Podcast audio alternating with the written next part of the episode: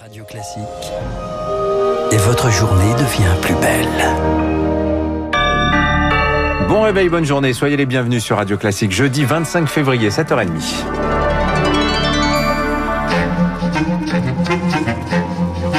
7h30, 9h, la matinale de Radio Classique avec Renaud Blanc. Je rappelle que mon invité à 8h15 sera Michel Onfray. Esprit libre à 8h40 avec Christophe Barbier et Patrick Le Yarrick du journal L'Humanité. En attendant, il est 7h30, l'heure de retrouver Charles Bonner pour son journal. Bonjour Charles. Bonjour Renaud, bonjour à tous. Avec une question ce matin, après Dunkerque et Nice, à qui le tour? Le gouvernement modifie sa stratégie pour faire face aux disparités régionales.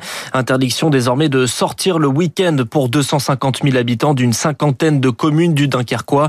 Le port du masque est renforcé, les grands magasins sont fermés. Alors, comment définir les autres territoires reconfinés, comme la Moselle ou l'Île-de-France, où les taux d'incidence sont plus élevés que la moyenne nationale Eh bien, il faut d'abord déterminer le niveau de variant, estime Philippe Amouyel, professeur de santé publique au CHU de Nice, de Lille. La question, c'est la pénétration maintenant des nouveaux variants dans la population. Savoir si on ne va pas avoir à faire face à une nouvelle épidémie avec une vitesse de transmission plus importante qui pourrait à nouveau nous dépasser avant qu'on ait pu finalement vacciner un suffisamment grand nombre de personnes vulnérables dans la population. Je pense qu'il va falloir suivre la situation euh, jour après jour pour pouvoir déclencher ce qui a été mis en place à Nice et à Dunkerque plus vite qu'on ne l'a fait dans ces deux localités.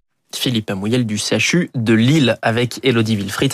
Et le Premier ministre s'exprime ce soir à 18h. Jean Castex devrait donc dévoiler la liste des régions sous surveillance. Et pour lutter contre ces variants, les vaccins pourraient être la solution. Moderna annonce avoir modifié son produit pour lutter spécifiquement contre le variant sud-africain. Le laboratoire se dit prêt à le tester sur l'homme dans le cadre d'essais cliniques. De son côté, Johnson Johnson attend le feu vert de l'Agence américaine des médicaments.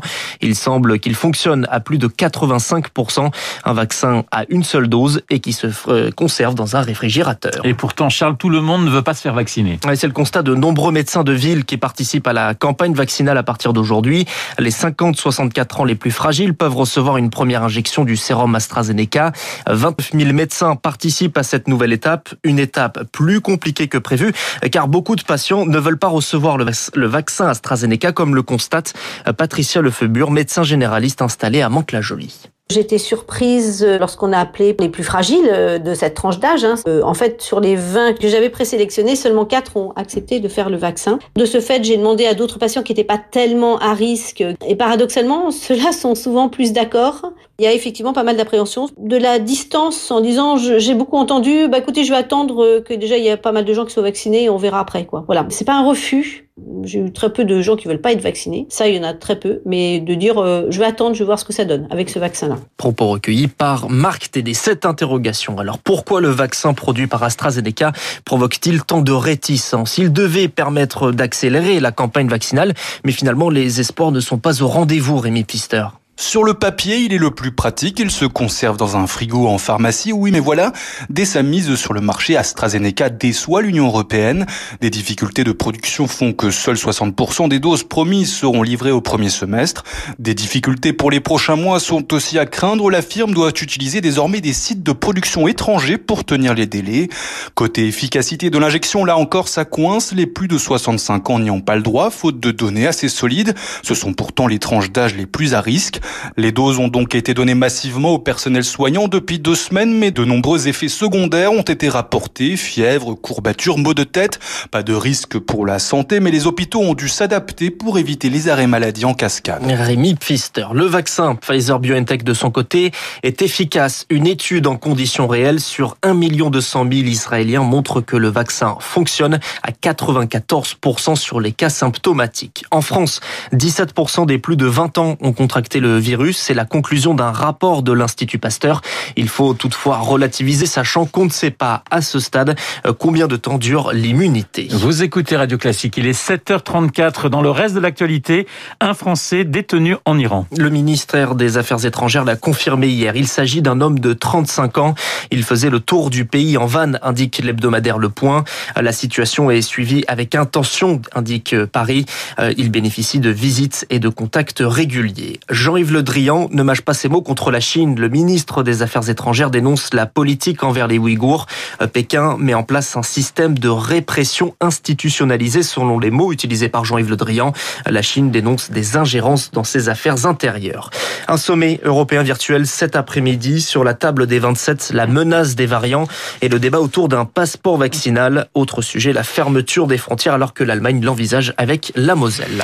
Charles Gérard Darmanin se rend aujourd'hui à Marseille. Un déplacement sur le sujet du trafic de drogue. Le ministre de l'Intérieur est attendu dans un commissariat du 15e arrondissement de la ville.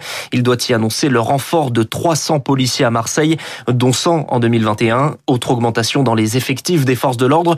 Les douaniers, les offres d'emploi ont explosé en un an, multipliées par 10 selon une étude d'Indeed. C'est la conséquence du Brexit et du renforcement des contrôles aux frontières avec le Royaume-Uni.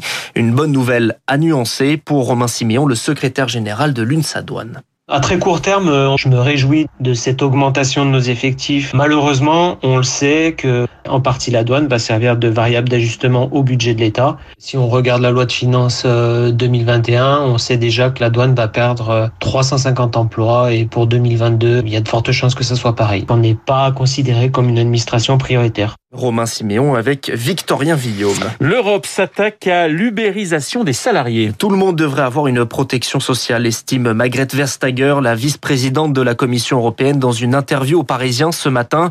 Elle lance une consultation avec les partenaires sociaux. Le but, mieux protéger les salariés des plateformes numériques comme Uber ou Deliveroo.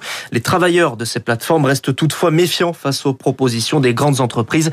Ils se sont rassemblés hier à Paris et Thomas Giraudot y était pour Radio Classique. Uber veut appliquer en Europe ce qu'il a imposé en Californie, la proposition 22. Les chauffeurs restent indépendants mais doivent bénéficier d'un revenu minimum, d'un accès aux soins. Sur le papier plutôt attrayant, un mirage pour Brahim Ben Ali, porte-parole du syndicat INV VTC. Aujourd'hui, ils ont mis en place une protection. Sauf que derrière, il faut générer un nombre de courses pour déclencher ça. Et en plus de ça, sur un laps de temps très court. On l'a vu en Amérique latine, ils se sont soulevés parce qu'ils ont exercé avec cette proposition 22 et ils ont vu que c'était catastrophique. En France et au Royaume-Uni, les plus hautes cours ont statué que des chauffeurs VTC sont des salariés et pas des indépendants, un coup potentiellement fatal pour Uber. Alors ils se tournent vers Bruxelles. Pour Jérôme Pimot du collectif des livreurs à vélo parisiens, la plateforme cherche à imposer une directive. Qui risque de se passer comme ça se passe aux États-Unis depuis qu'Uber ont mis en place leur loi une grande entreprise de grande distribution qui ont des livreurs. Cette boîte-là, elle vire ses livreurs salariés pour embaucher des indépendants. Une fois que tout un tas d'entreprises auront compris que c'est vachement plus économique de faire appel à des indépendants qu'on peut virer comme on veut, qui sont pas du tout liés au code du travail, ça va être une catastrophe en fait. Les chauffeurs et livreurs rassemblés ne voient que deux alternatives. Soit ils restent indépendants et ils choisissent vraiment leurs courses, leurs clients, soit ils sont salariés par les plateformes. Le reportage de Thomas Giraudot. Et on termine avec un mot de sport et une enquête est lancée par la ministre Roxana nous pour faire la lumière sur le cluster de l'équipe de France de rugby.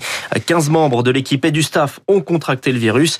L'enquête devra déterminer si la bulle sanitaire a été respectée. Et sur le terrain, le 15 de France jouera dimanche contre l'Écosse avec une équipe remaniée. Oui, le 15 de France qui compte deux victoires en deux matchs et qui est donc toujours en route pour le Grand Chelem. Merci Charles Bonner pour ce journal de 7h30. On vous retrouve à 8h30 pour un nouveau point d'actualité. En attendant, à 7h38 sur Radio Classique, les spécialistes ils ont pour nom Emmanuel Faux et euh, Dimitri Pavlenko. On va parler de la SNCF.